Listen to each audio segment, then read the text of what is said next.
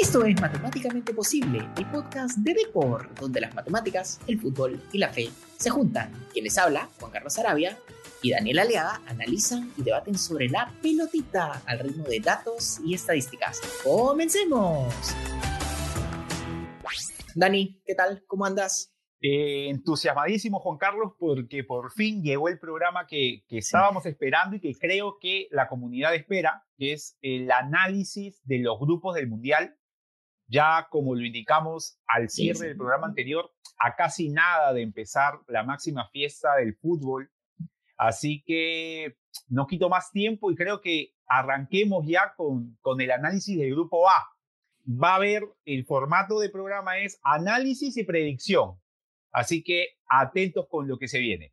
Así es, vamos a cambiar un poquito. Yo estoy súper entusiasmadísimo porque amo, realmente amo el Mundial. Y de por sí ya te aviso que vamos a hablar de también un poquito de la Nations, eh, porque tiene que ver también con el Mundial y también sobre Inglaterra y Alemania, que en teoría no van a clasificar, entre, entre comillas. Y además, si bien parece extraña, la Nations tiene sus cosas medio simpáticas. Y obviamente, como ya dijiste, Dani, vamos a hablar sobre las predicciones esta vez no al final, sino a lo largo de todo el programa. Y recuerden, como siempre, que si les gusta el programa, síganos y pongan una estrella al podcast desde su celular en Spotify. Pero bueno, eh, Dani, cuéntame, o sea, eh, ya empieza el Mundial, falta muy poco, el 20 de noviembre, y vamos a analizar los grupos. ¿Qué te parece, por ejemplo, el grupo A? El grupo A, en sí. El, el, grupo A, este, suelto los nombres que ya deben de conocerlo, pero a ver, es Qatar, el dueño de casa, Ecuador, que ya, ya está saneado todo para que Ecuador esté, eh, Senegal y Países Bajos. Eh, para mí en lo particular, eh, Juan Carlos, por el antecedente incluso de Qatar en la Copa América del año 2019, que, que hace un, un, papel interesante, no pasa de ronda, pero digamos, le hace partido a Paraguay, le hace partido en lo que pueda Colombia y el antecedente de su campeonato asiático también. Me parece que es un grupo, eh, si bien es cierto, Países Bajos puede ser un peldaño por arriba de todos, pero creo que parejo. O sea, un grupo en el que vamos a ver eh, buenos partidos y en el que particularmente, eh, Juan Carlos, estoy a la espera del Senegal-Ecuador. Siento que este partido va a ser un partido lleno de intensidad, velocidad y lo quiero ver. ¿Tú cómo lo ves? Sí, por supuesto. Yo creo que, honestamente, eh, va a estar muy fuerte el tema de Senegal-Ecuador. Y acá te lanzo un dato sobre los dos equipos. Senegal tiene, en eliminatorias, tiene 2.23 goles eh, esperados por partido y además 0.83 goles esperados por partido recibidos. En cambio, Ecuador, y este dato es bien interesante, tiene 1.44 de goles esperados por partido y recibidos tiene 1.33 goles esperados por partido. ¿Qué significa esto? Básicamente que en sí, si bien la Conmebol es para mí eh, la eliminatoria más fuerte de todo el mundo, en realidad considero que igualito esa calidad de ataque que permite Ecuador es bastante, bastante alta y eso podría ser que le ayude bastante a Senegal que permite una muchísimo menor. Con, con además, o sea, creo que ahí la diferencia, Juan Carlos, es que si bien es cierto, Paraguay puede atacarlo a Ecuador, la calidad individual actualmente de los delanteros de Paraguay, Bolivia, eh, incluso el mismo Perú están un peldaño debajo de la calidad en ataque individual, me refiero de un equipo como Senegal, ¿no? que tiene a Sadio Mané eh, como uno de los hombres más importantes en ataque del equipo senegalés y que, y que puede solo él generar eh, daño y puntos para su equipo en, en, este, en este grupo A. Sí, además, por ejemplo, el contraataque, ¿no? Si vamos a, recordemos las eliminatorias, este, Perú le ganó 2 a 1 a, a Ecuador en Quito, a dos contraataques eh, con la Paula, la Paula no siendo tan rápido, es muy, tiene mucha sapiencia para ver los tiempos, pero no es tan rápido y sabe de Mané a velocidad full, este, digamos que sabe hacer también esas pausas. Entonces creo que va a ser un partido muy difícil para Ecuador. Pues, eh, sí, eh, digamos, me refería al partido Senegal-Ecuador porque creo que es el partido que va a definir ese segundo peldaño. No obstante, pues hablé de Qatar diciendo esto porque considero también que Qatar por ahí puede a alguno de ellos dos robarle algún puntito. O sea, siento de que no va a ser la perita en dulce, que mm. por ahí no es el equipo local que uno espera que avance, pero sí el equipo local que puede, puede algún punto quitar. Y lo de Países Bajos, este, Juan Carlos, creo sí que es el equipo que tendría que quedar primero en su grupo. ¿Qué datos podrías darnos de, del equipo dirigido actualmente por Luis Vangal? No, lo, lo, de, a mí me gusta decirle Holanda, eh, de cariño. este, yo, vamos ahí con eso. confieso, me siento extraño diciéndolo, pero sí, es Holanda, ¿no? Es Holanda. A los futboleros es Holanda. Así es, y acá les lanzo el dato sobre Holanda, es... La expectativa de goles de Holanda en el eliminatorio fue de 3.2, una calidad de ataque terriblemente buena, y permitían apenas 0.49, llámese un gol cada dos partidos de calidad de ataque. Entonces, realmente tenía una muy buena delantera, o sea, muy buen ataque y además muy buena defensa en el grupo que tuvo que ver. Ok, guardando las distancias, que es eh, la, la, clasificación de la UEFA es bien compleja, o sea, puede ser hasta muy fácil o muy difícil dependiendo del caso. Exacto. Pero yo creo que es el, grupo, el, equipo más fuerte de todas maneras. Y Holanda considero que va a pasar primero de todas maneras y que le va a ganar además a los, a los otros dos equipos. sí. ¿Y, cómo, ¿Y cuál sería para ti, Juan Carlos? Eh, ya digamos, nos has puesto los números en cuanto a Senegal y Ecuador. Y en, en, en visión a esos números, ves, entiendo, a Senegal un peldaño arriba de Ecuador. Sí, ahí yo te diría, y acá les lanzo otro dato sobre Senegal. Yo creo que Senegal va a pasar a la siguiente ronda y quizás intente llegar como en el 2002 llegó a cuartos de final de la Copa del Mundo y perdió incluso con gol de oro contra Turquía en tiempo extra. No voy a decir que llega a cuartos de final, pero va a pasar de grupo. Eh, sí, sí, ah, ah, total, totalmente de acuerdo con, con la predicción, eh, Juan Carlos. Igual creo que Ecuador va a dar pelea, eh, tiene, digamos, la capacidad para hacerlo, pero la, la, impresión es que la calidad individual de Senegal va a darle ese plus que creo que se plasma en los números, ¿no? O sea, la capacidad de poder hacer goles pasa por el nombre de un futbolista como, como Sadio Mané, el mismo Ismail Azar, un delantero muy rápido por banda, entonces creo que Senegal tiene eh, bien ganada esa opción de ser el segundo del grupo. Sí, de todas maneras. Vamos, ¿qué te parece al grupo B? Al, grupo B. A Está ver, armado. Eh, dilo, Juan Carlos. Por, eh. por, Inglaterra, Irán, Estados Unidos y Gales. ¿Cómo lo ves tú?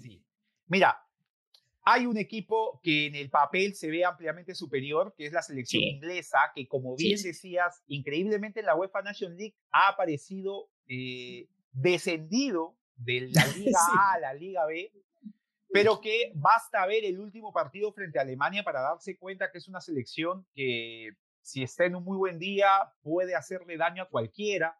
Tiene muchos nombres en el equipo titular, muchos nombres en el banco de suplentes. Hizo muy buen papel en la Eurocopa última, siendo derrotado en penales frente a Italia, que no está precisamente en este mundial.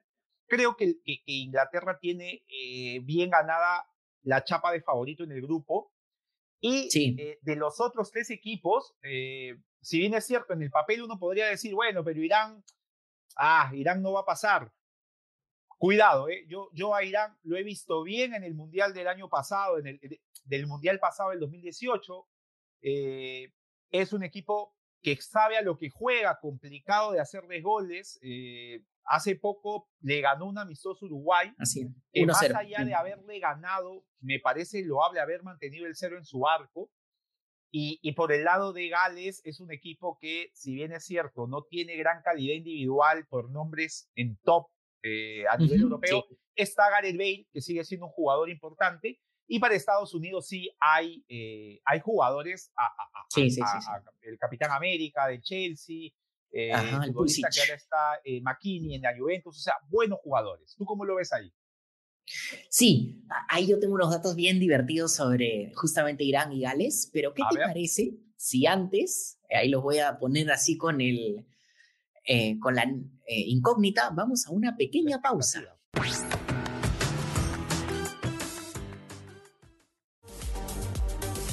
Visita deport.com y mantente al día de todo lo que sucede en el mundo deportivo.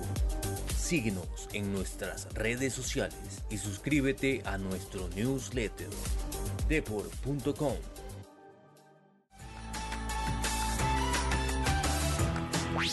Esto es Matemáticamente Posible, el podcast de Deport, donde las matemáticas, el fútbol y la fe se juntan. Entonces, aquí Dani te mando unos datos súper divertidos sobre Irán. Tiene 1.86 goles esperados, generados en calidad de ataque, y en defensa tiene 0.90 goles esperados. En cambio, por ejemplo, Gales tiene 1.33 goles esperados en ataque y recibidos 1.17. Sí, Suena que Irán es el más chico del grupo, pero no. Irán en realidad ha generado bastante, este, bastante buena performance dentro de, de Asia. Y claro, ustedes me dirán, sí, pero Gales está jugando en Europa, pero a ver, un momentito. En, en Europa también hay un tema con las clasificaciones que es un gran problema. Y acá les lanzo un dato sobre esto. En las clasificaciones de la UEFA, o sea, de Europa, en todos los partidos, los 258, han habido 43 goleadas por más de 4 goles. Llámese el 16% de los partidos, un poquito más de, ese porcentaje. Entonces, hay una disparidad muy grande también, ¿no? Sí. Eh, Inglaterra se cayó en la Nations, pero yo creo que va a pasar igual. Y, el, segundo, el segundo lugar, eh, Juan Carlos, mira, yo me aventuro a proponer a Estados Unidos o sea, siento que en ataque es un equipo, eh, pese a que Gales tiene a un ex top mundial como Gareth Bale, que ya no lo es actualmente, es algo que se acuerde y, sea sus, digamos, eh, el Gareth Bale del año 2013 o 12, pero la impresión que me da es que Estados Unidos eh, tiene mucha capacidad en ataque, hay futbolistas como Pulisic, eh, futbolistas como eh, Timothy Weah, que si bien es cierto no está consolidado en Europa, pero son jugadores de calidad. Y me parece que ese plus en ataque le va a permitir sacarle ventaja a buenos equipos como Irán y a un equipo con un futbolista que puede marcar la diferencia como Gareth Bale. O sea, veo a Inglaterra y Estados Unidos pasando como ocurriera en el Mundial de eh, Sudáfrica 2010, cuando pasaron en su grupo dejando fuera Eslovenia y Argelia. Los veo en esa misma condición.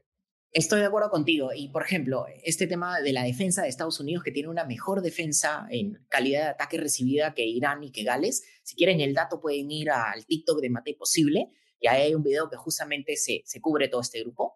Pero, ¿qué te parece si vamos al grupo C? Al grupo C, en este caso, acá te la cedo a ti, está conformado por... Uno de los candidatos del Mundial, Argentina, eh, Arabia Saudí, México y Polonia, la Polonia de Lewandowski. Así es. Acá el tema es sumamente interesante. Primero voy a descartar rápidamente. ¿ya? Arabia Saudita, que, y acá este dato lo pueden sacar en el libro que se viene de Matemáticamente Posible.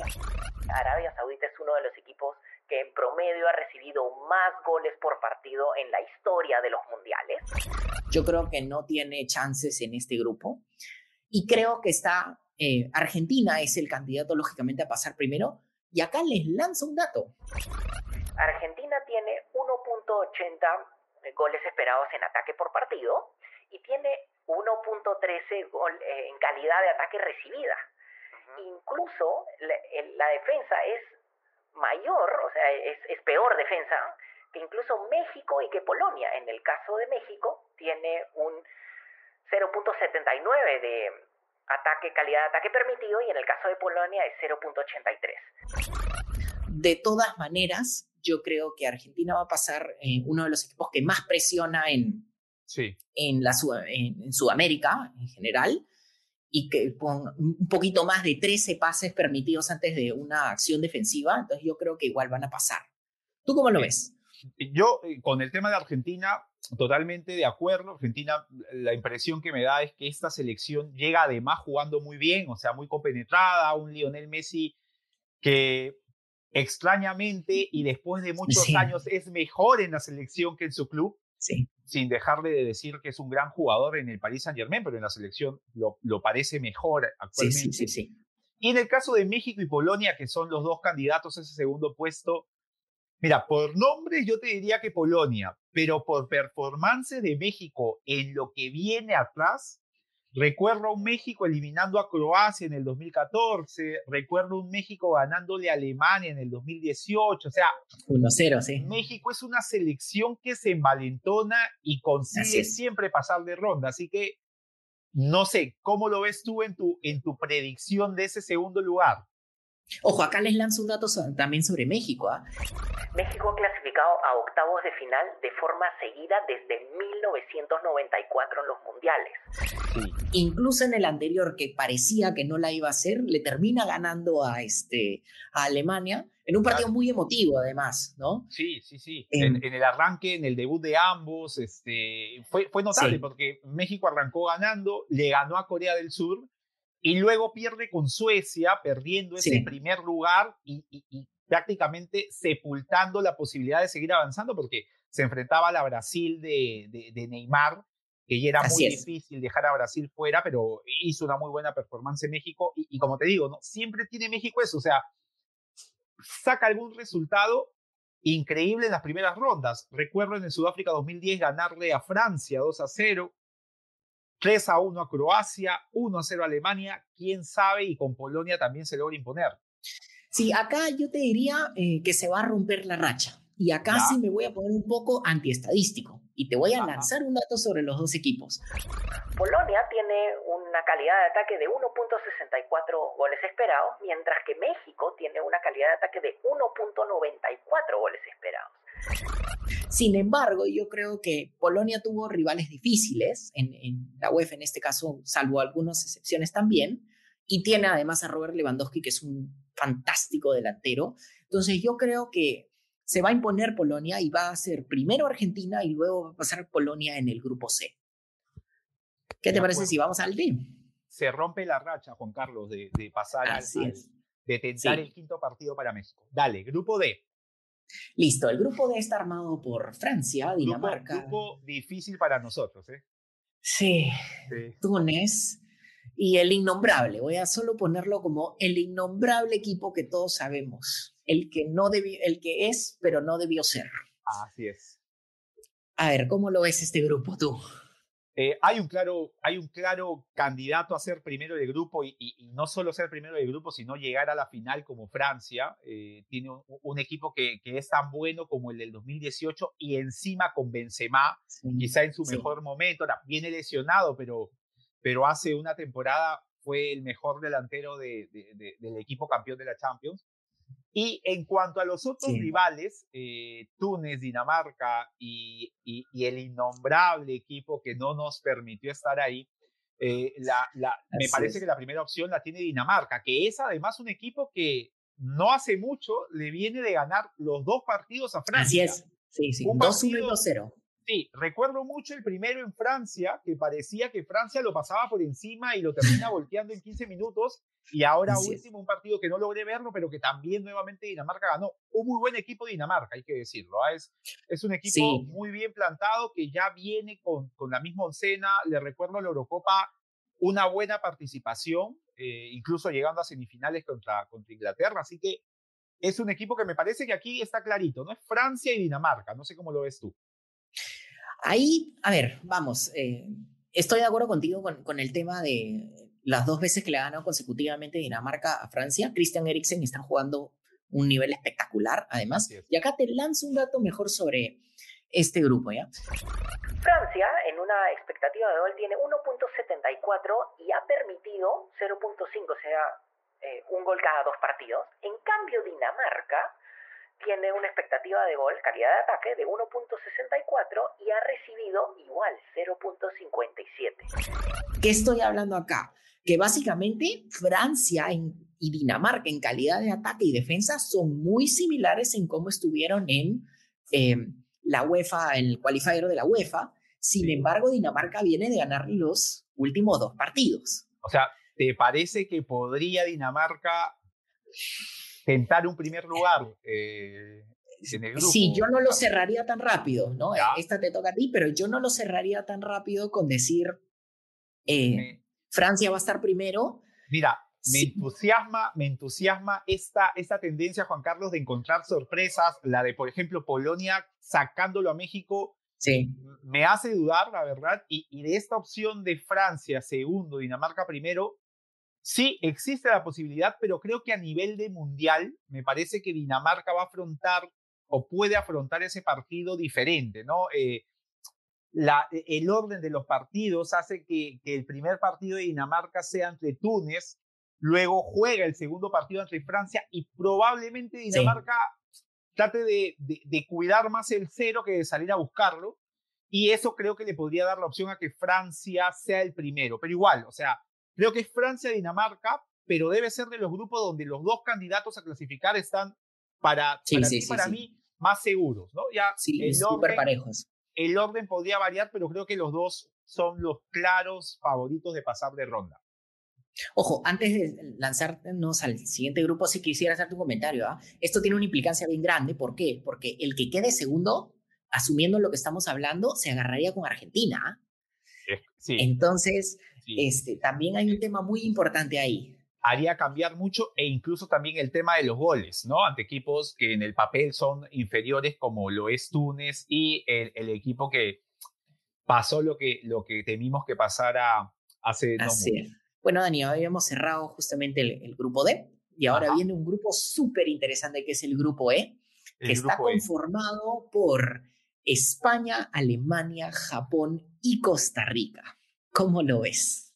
A ver, en el papel hay dos equipos favoritos para pasar, que son España y Alemania, pero creo que Japón le da al, grupo una dosis de, incertidumbre por ver si Japón es capaz de discutirle los partidos a España y Alemania, que si bien son buenas selecciones, no son las selecciones que recordamos. O sea, esta España no es la gran selección española del 2010 y esta Alemania no es la selección del 2014. Creo que va un poco parecida a la del 2018, que para mí fue mala suerte el hecho de no haber pasado, sí, que si pasaban podían haber incluso eh, llegado al podio.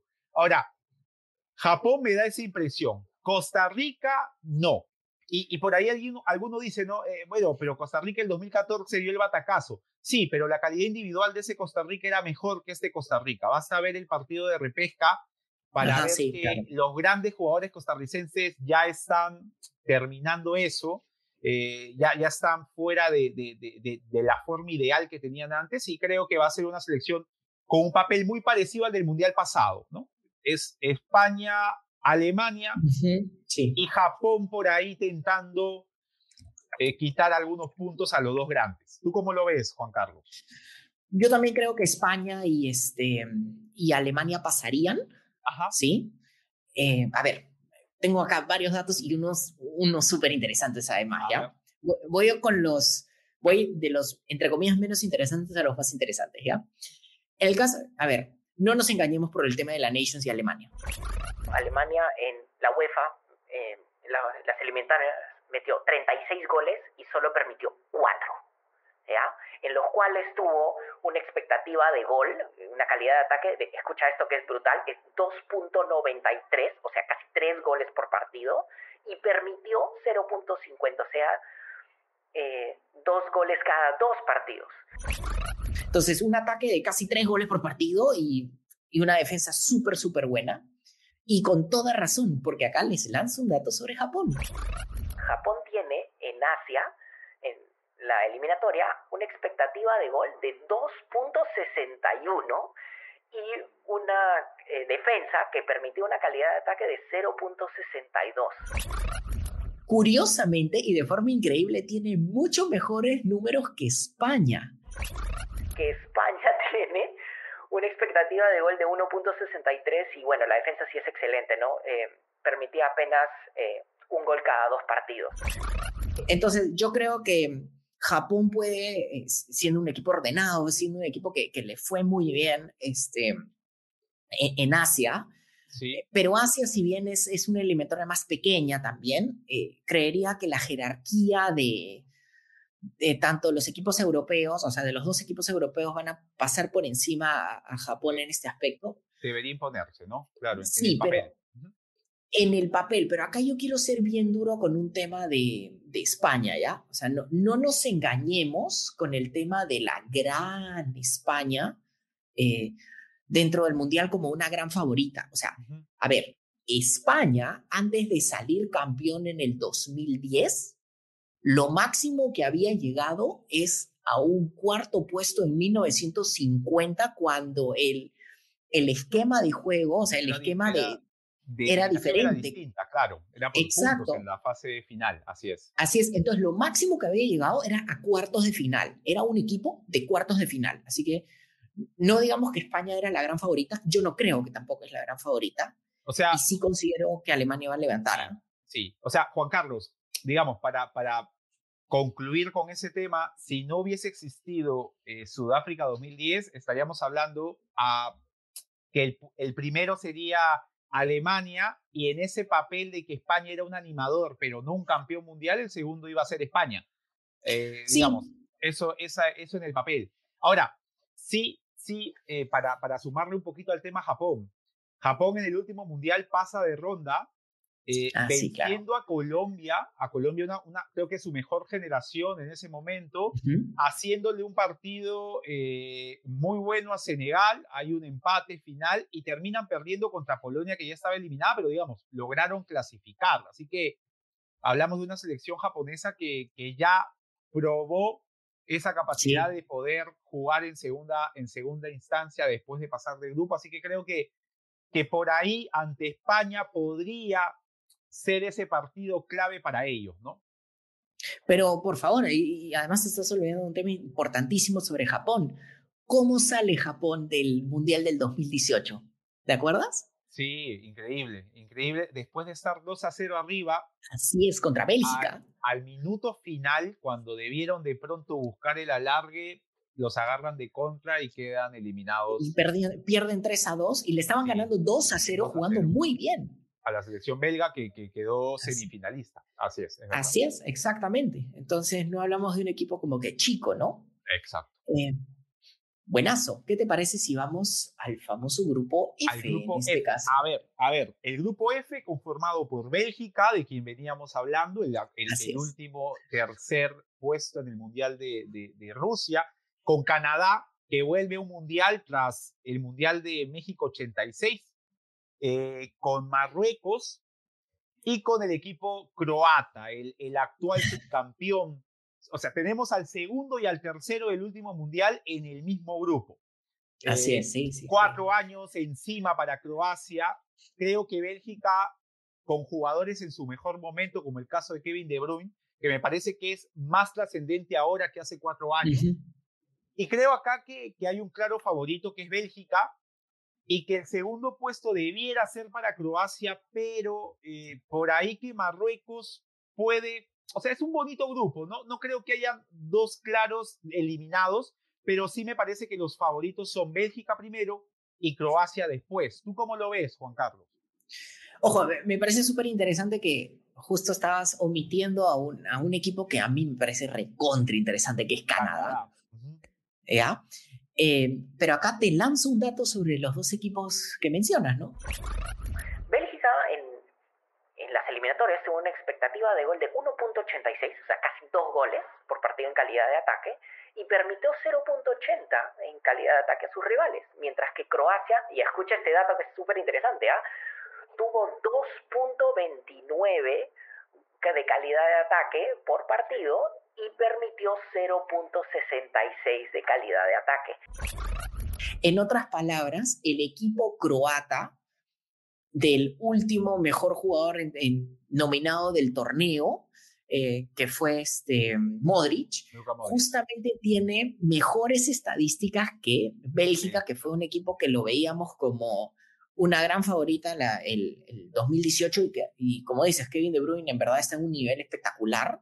Sí. Entonces también creo que, que va a ser bien, bien difícil. Y... peleado. Ahora, algo para, para sumar a lo que dices eh, con respecto a la estadística de los goles, eh, creo que acá incluso se refuerza viendo qué equipos jugaron con Croacia, porque justo mencionaba lo de Alemania, digamos, Alemania, el equipo más fuerte que enfrentó fue Macedonia del Norte, que terminó metiéndose en la última jornada, pero Croacia enfrentó equipos de, la, de, Europa que, que, podrían estar en un mundial como Rusia, Eslovenia, Eslovaquia, Eslovaquia. Y pese a ello consiguió sumar esos eh, números tan buenos, ¿no? O sea, prácticamente fueron 21 goles a, favor, 4 en contra. Es, es. es, increíble. Y, igual creo que, que, es una selección que no se ha renovado, Juan Carlos. O sea, mm. Eh, sigue siendo un jugador fabuloso, pero cuatro años encima pesan. Eh, Rakitic ya no es ese gran futbolista que fue, creo que, que, en el Sevilla ya tiene hasta incluso un rol secundario.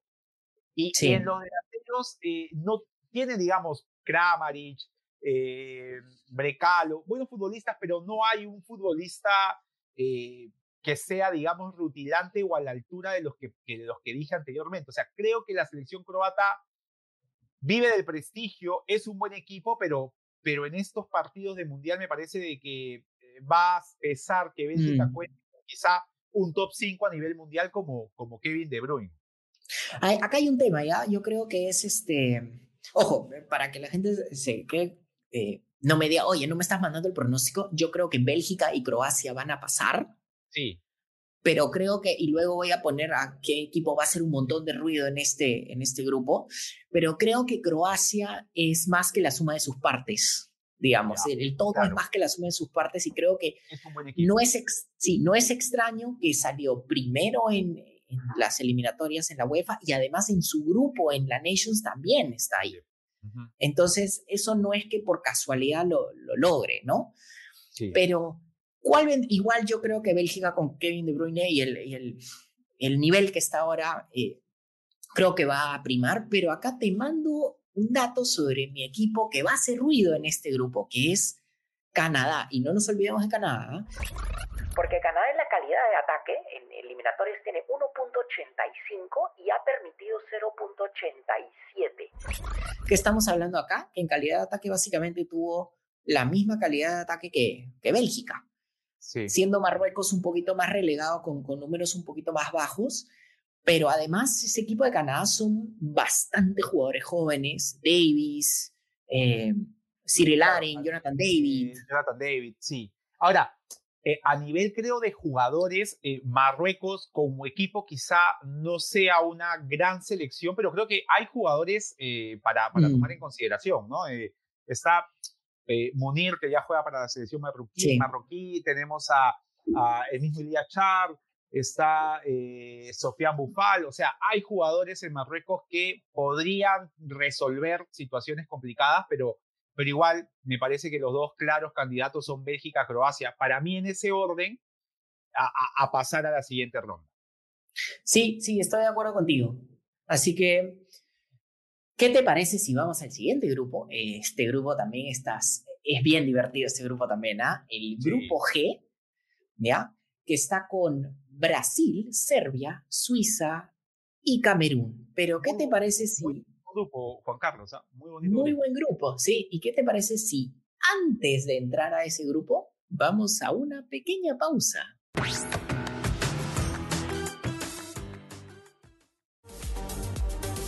Visita deport.com y mantente al día de todo lo que sucede en el mundo deportivo.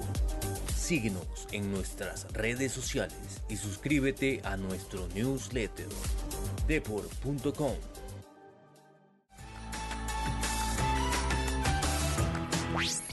Regresamos, esto es Matemáticamente Posible, el podcast de Deport, donde las matemáticas, el fútbol y la fe se juntan. Entonces, Dani, volvemos a un súper interesante grupo, el grupo G, que tiene a Brasil, Serbia, Suiza y Camerún. Me parece súper interesante que esté Serbia y Suiza en este, en este grupo. Y bueno, Brasil es el gran favorito, lógicamente, ¿no? Sí, eh, pero a, mí me surge la duda, cuando fue fue el sorteo del Mundial, Juan Carlos, leía opiniones tan dispares como que había gente que señalaba de que era un grupo regalado para Brasil y había gente eh, hablando de que era el grupo de la muerte. ¿Tú, ¿Tú cómo lo ves? ¿Ves que Brasil va a tener en estos rivales a, rivales que lo hagan esforzarse en esta primera ronda o lo ves a Brasil pasando tranquilo de ronda eh, ante rivales que son buenos equipos? O sea, no hay ninguna perita en dulce, pero, pero ¿cómo lo ves tú? Ah, yo les voy a contar una, un, tema sobre este grupo. ¿ya? en, en, el libro de Matemáticamente Imposible justo yo hice un análisis estadístico que era para ver, eh, utilizando el ranking FIFA, cuáles eran pues, los grupos más parejos y cuáles eran los grupos más disparejos. Y entre los grupos más parejos, justo salía eh, este grupo G por el tema que tenía Serbia y Suiza, y Camerún tampoco es que sea un paseo por el parque. ¿ah? Exacto. Entonces, Brasil lógicamente es el gran favorito, pero este grupo es más parejo de lo que parece.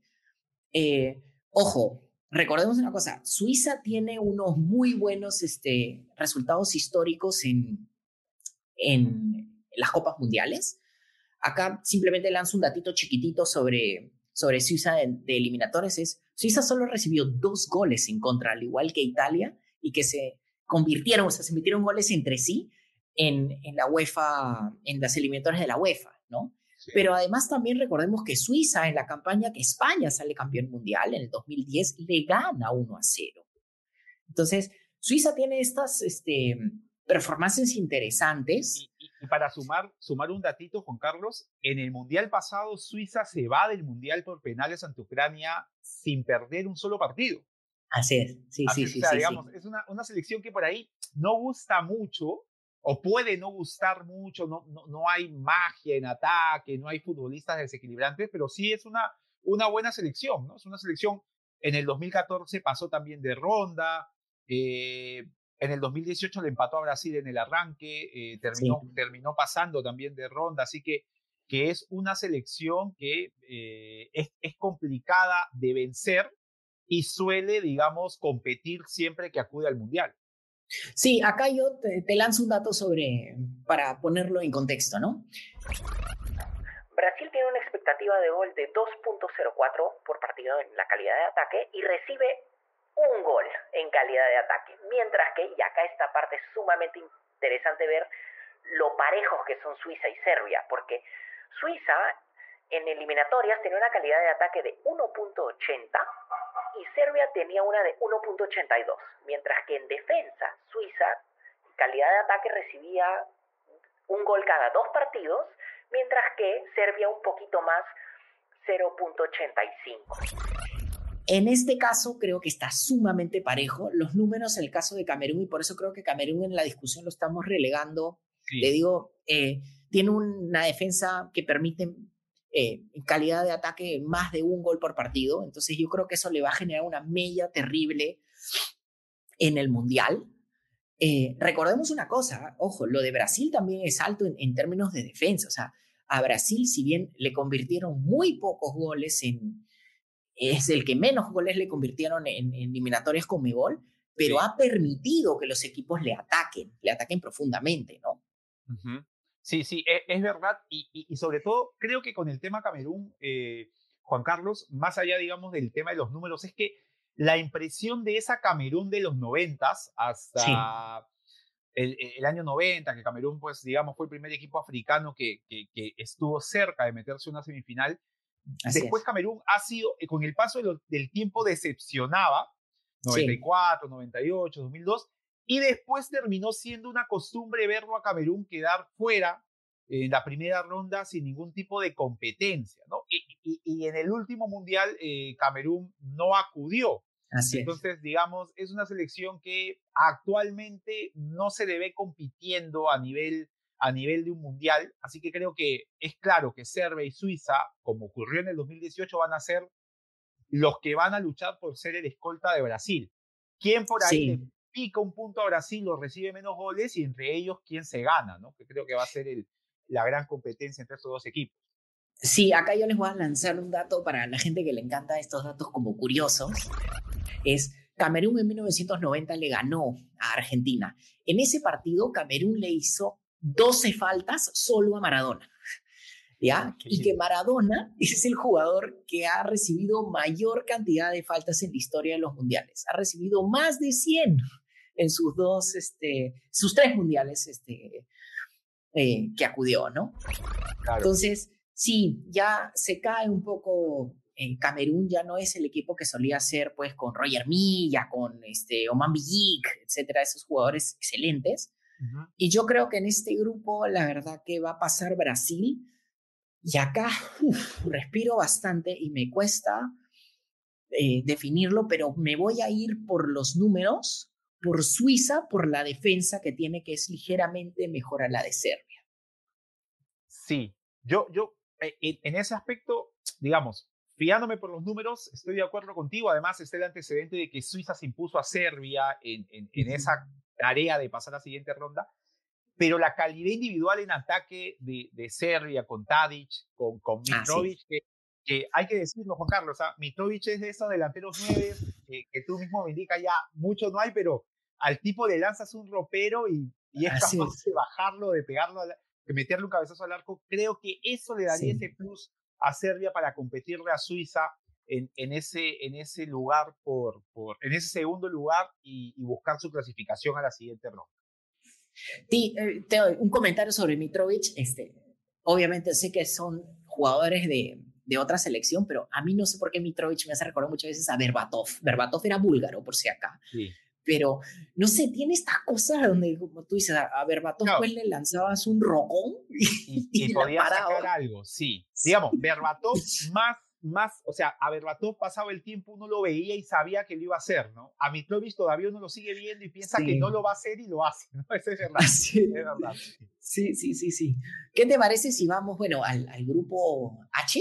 Y este, obviamente, te lo voy a ceder a ti. Este es un grupo que, que tiene un, un montón de historias súper interesantes. Aparte de las historias, Juan Carlos, creo que los cuatro equipos están en capacidad de pasar a la siguiente ronda. Portugal, Ghana, Uruguay y Corea del Sur. De los tres equipos, Uruguay se ha enfrentado con los tres en partidos de eliminación directa desde el año 2010 en adelante. Y, y digamos, tenemos a Portugal con Cristiano Ronaldo en lo que probablemente sea su última Copa Mundial. Así es. En, un equipo como Ghana que, que, vuelve a un Mundial después de haber hecho una muy buena eh, Copa Mundial en el 2010. En el 2014 le sacó un empate a Alemania. Y una Corea del Sur que si bien en el 2018 y en el 2014 no tuvo grandes participaciones, igual tiene un futbolista top mundial como Heung Min Son. Así que creo que eso le daría ese plus para competir a quizá la mejor selección asiática después de Japón en, en, este mundial, ¿no? Sí, además no nos engañemos con el tema de Corea del Sur, ¿ah? Y les lanzo un dato histórico sobre eso. Si Corea del Sur no hubiera jugado el Mundial de 1954, donde recibió una barbaridad de goles, le tocó con Hungría y eso es terrible, probablemente Corea del Sur hubiera sido de las mejores defensas en goles por partidos en la historia de los mundiales. Ya, y ese dato justo lo pueden ver con mayor detalle en, el libro de Matemáticamente Posible que va a salir. Pero quiero sacarme también del pecho este tema histórico que tiene que ver con Ghana-Uruguay, que se vuelven a encontrar. ¿no? Después de ese partido increíble que la mano de Suárez evitó justamente que entrara la pelota y justo luego falla en el penal al final del partido y hubiera puesto a Ghana, hubiera sido el primer equipo africano en llegar a una semifinal del Mundial. Y ya sabemos lo que pasó, que luego se fueron a tiempo suplementario y el loco Abreu, Sebastián Abreu, hizo el gol de penal a Lupanenka, uno de los, además uno de los más parecidos a lo que yo he visto en mi vida de tipo de goles a Lupanenka, o sea que tomó un montón de vuelo, corrió rápido y le pegó suavecito. Claro, porque la pelota pica justo en la línea del, la línea del gol y entra, ¿no? O sea, no es estos panencas que a veces se meten por la que, no van. Fue perfecto, es verdad. Sí, pero es, eh, es un grupo muy, muy interesante y acá les lanzo un dato sobre este grupo. Portugal tiene una expectativa de gol, una calidad de ataque de 2.29 y 0.78 recibido, mientras que Uruguay tiene una calidad de ataque de 1.55, o sea, llámese casi tres goles, y tiene una expectativa de gol recibida de 1.44, lo cual es curioso para un equipo este eh, uruguayo, pero quien tiene la mejor defensa en eliminatorias es de vuelta Corea del Sur con una expectativa de gol recibida de apenas 0.60.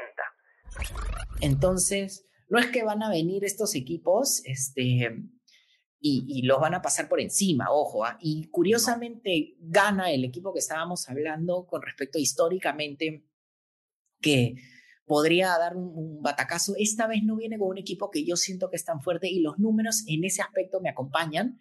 Es curiosamente el equipo que tiene la peor calidad de ataque en eliminatorias con 0.88, o sea, menos de un gol por partido de calidad de ataque, y además permite 0.77 de, eh, de goles por partido, que es igual a la defensa de Portugal, ¿no? Eh, acá tú, ¿cómo, ¿cómo, lo ves en términos de quién crees que pasa? ¿Quiénes serían tus pronósticos? O, sea, lo que justo indicaba Juan Carlos con el tema de Ghana, digamos, si bien es cierto, son cuatro selecciones eh, que a, mi parecer están capacitadas para poder pasar de ronda, eh, sí es verdad que por un tema de antecedentes, prestigio, Portugal y Uruguay tendrían que estar un peldaño arriba. Pero eso no quita que en duelos directos, en los cuales últimos mundiales, eh, tanto Corea del Sur como Ghana le hicieron, eh, o sea, Corea del Sur le hizo partido a Uruguay y Ghana estuvo, como indicaste, a punto de eliminarlo, además de, ser en su momento la selección africana que estuvo a punto de eh, marcar historia. Igual creo que a nivel individual también eh, sufre, gana frente a equipos como Uruguay y Portugal, e incluso frente a un equipo como Corea del Sur que tiene un futbolista top en ataque, ¿no? Gana no lo tiene. Eh, Ayew es un buen jugador, pero no es un crack. Heung-Min Song sí es un crack. Es un crack. Un muy buen jugador, exacto. Entonces, yo creo que para mí los que pasan son eh, Portugal, a diferencia de otros años, eh, a diferencia incluso, y, me voy incluso hasta la Eurocopa, donde salió campeón, pero pareciera que, que su trayecto al campeonato fue medio con, con, caídas y baches, pero creo que tiene un buen equipo Portugal, tiene un, un, equipo que le permite incluso tener a un punta como Cristiano Ronaldo, que quizá ya no es un delantero para correr tantos metros, pero sí un delantero mortífero en el área creo que va a ser el primero. Creo que Uruguay va a pasar segundo. Y si hay un equipo capaz de sacar a Uruguay de ese lugar, creo que podría ser Corea del Sur más que gana, ¿no? Creo que Corea del Sur. Lo que, lo que no quita que me parece que los partidos que se van a jugar ahí, todos van a ser muy parejos. O sea, no veo, mm. como por ejemplo en el grupo de España y Alemania, un Costa Rica que, que se entiende va a sufrir demasiado frente a sus rivales. Acá no veo algo así. O sea, Veo a un Gana haciéndole partido a cualquiera de los tres, pese a ser uno o dos peldaños eh, por debajo de nivel tanto individual como de en equipo, ¿no? Sí, estoy de acuerdo contigo. Quizás sacando a Qatar, Costa Rica podría ser el equipo de menor nivel en, toda la Copa del Mundo, ¿no? Sus datos en realidad son eh, en expectativa de gol tanto recibida como eh, generada, son el equipo que más, más flojito de, de todo el torneo. Sí, Entonces, solo para que se queden con el dato nada más. Eh. Costa Rica tiene una expectativa de gol de apenas 0.91 y ha permitido 1.54 de calidad de ataque, que es una barbaridad. Entonces, es un equipo eh, flojo en ese aspecto. Un tema importante, regresando al, al, grupo H es, y acá mis, sí, mis queridos oyentes, acuérdense de este nombre, ¿ah? Facundo Pelistri, de verdad que va a tener, en, Uruguay va a tener un mundial espectacular. Recuerdo cuando Alonso lo convocó y estaba jugando contra Perú en, Montevideo, cada vez que le pasaba a Trauco yo decía, Dios mío, Dios mío, Dios mío, porque de verdad que es un rayo de lo rápido. Y contra Venezuela fue, fue, notable de 4 a 1, es verdad. Sí, entonces tienes a Pelistri por el lado derecho y ahora como está jugando tienes a Darwin Núñez por el lado izquierdo, entonces es como una delantera sumamente rápida la que tiene Uruguay y creo que va a generar muy, muy buenas cosas, ¿no? Sí, sí, o sea, la, eh, Uruguay, eh, por este rush final que cogió con, con eh, Alonso, el entrenador, creo que, que, es un Uruguay que se repotencia. Siempre, digamos, desde el 2010 para arriba, Uruguay volvió a esos bríos de la selección celeste que le permite competir a nivel internacional, que lo había perdido un poco en los 90. Pero igual creo que es un grupo, si no es el grupo de Brasil, creo que este grupo H es el grupo más peleadito que vamos a encontrar en el Mundial. Y el tema este de que Irán le ganó 1-0 a, a, Uruguay en un amistoso, a ver, ok, muy bien por Irán, pero también no nos engañemos. En Carlos Vilardo, el entrenador de Argentina de 1986 y 1990, que llevó a la final en ambos casos Argentina, en amistosos ganó 12 empató 18, y ahí les lanzaba el dato, y perdió 16 partidos. Entonces, pero cuando llegó al Mundial, en el 86, Argentina no perdió ningún partido, y en el 90 perdió contra Camerún, el partido que ya mencioné, y luego la final, lógicamente, contra Alemania. Entonces, te dice algo los amistosos, pero tampoco es que sea tan concluyente.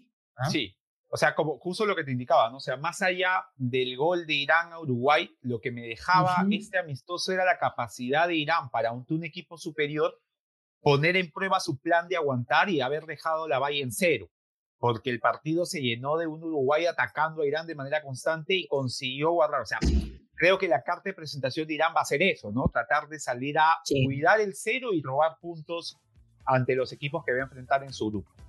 Sí, de acuerdo. Entonces, ahora yo les pregunto a ustedes, nuestros queridos oyentes, ¿qué opinan? ¿Están de acuerdo con nosotros? ¿Están totalmente en desacuerdo? Cuéntenos, por favor, en Twitter, en las diferentes redes, en TikTok, en Instagram, ya saben que nos pueden escribir a más de posible a Sachi sin razón. Y encantadísimo de leerlos, escucharlos. Y recuerden, siempre pueden escuchar cada semana, los viernes, Matemáticamente Posible, el podcast de Depor en Spotify, Apple Podcast y visítanos en depor.com. Pero ahora, Dani, cuéntame una cosa. ¿A qué nave nos subimos esta vez para el siguiente episodio? Para el siguiente episodio, Juan Carlos, vamos a aprovechar que la Liga 1 ya empieza a entrar en su recta final. Así es. Empezamos a correr, va a haber fútbol prácticamente todos los días porque hay que ya dejar todo listo para que el Mundial arranque en noviembre. Así que Vamos a conversar sobre lo que ya se viene en esta recta final, quiénes son los candidatos, cómo se va a resolver el torneo, porque está todo este tema de, a ver, sale campeón tal equipo en el clausura, pero ¿qué pasa con el acumulado? Claro. Eh, la lucha que hay también por ese cuarto puesto a la Libertadores, la Sudamericana y el descenso. Todo eso en el próximo programa eh, con números impresiones, recuerdos, historia, lo que vimos, todo para un gran programa el que se viene.